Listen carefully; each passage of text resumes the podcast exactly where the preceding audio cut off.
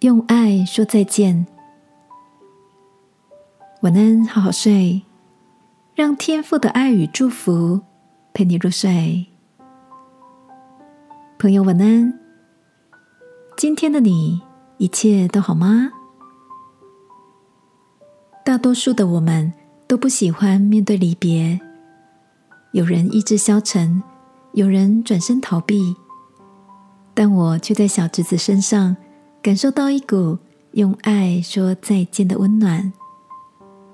从幼儿园大班开始，他跟英文班同学一起长大。每次上课总是飞奔而入，像是到公园玩耍一般的愉快。这群孩子互动热烈，不用老师催促，课堂上讨论踊跃又笑声连连。只是他的好伙伴 Jerry 即将要出国，无法继续一起学习。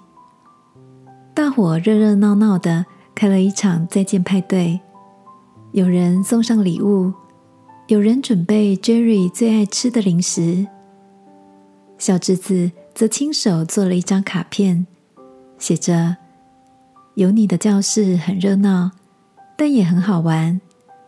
谢谢你陪我们一起上课，我会想你。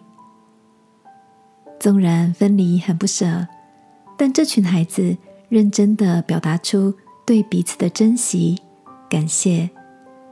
剩余的几堂课，小侄子总是提早到教室，拉着 Jerry 说个没完。亲爱的，我们总免不了有必须跟朋友、同事、家人分开的时候，你都是怎么面对呢？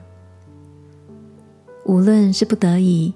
或是经过衡量后的选择，就像这群孩子一样，能真诚的互道再见，说出心底的爱与感谢，往后回忆必定也多一股温暖的甜蜜滋味吧。今晚，如果你也想念着谁，不妨给他一个讯息，或道声谢谢你爱过我。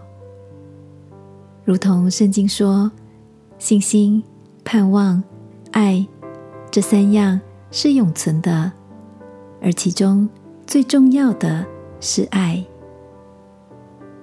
一起来祷告，亲爱的天父，在每一段关系的开始与结束，求你使我懂得珍惜、感谢，无论相聚或分离，都能。真心以待，祷告，奉耶稣基督的名，阿门。晚安，好好睡，祝福你，用爱说再见。耶稣爱你，我也爱你。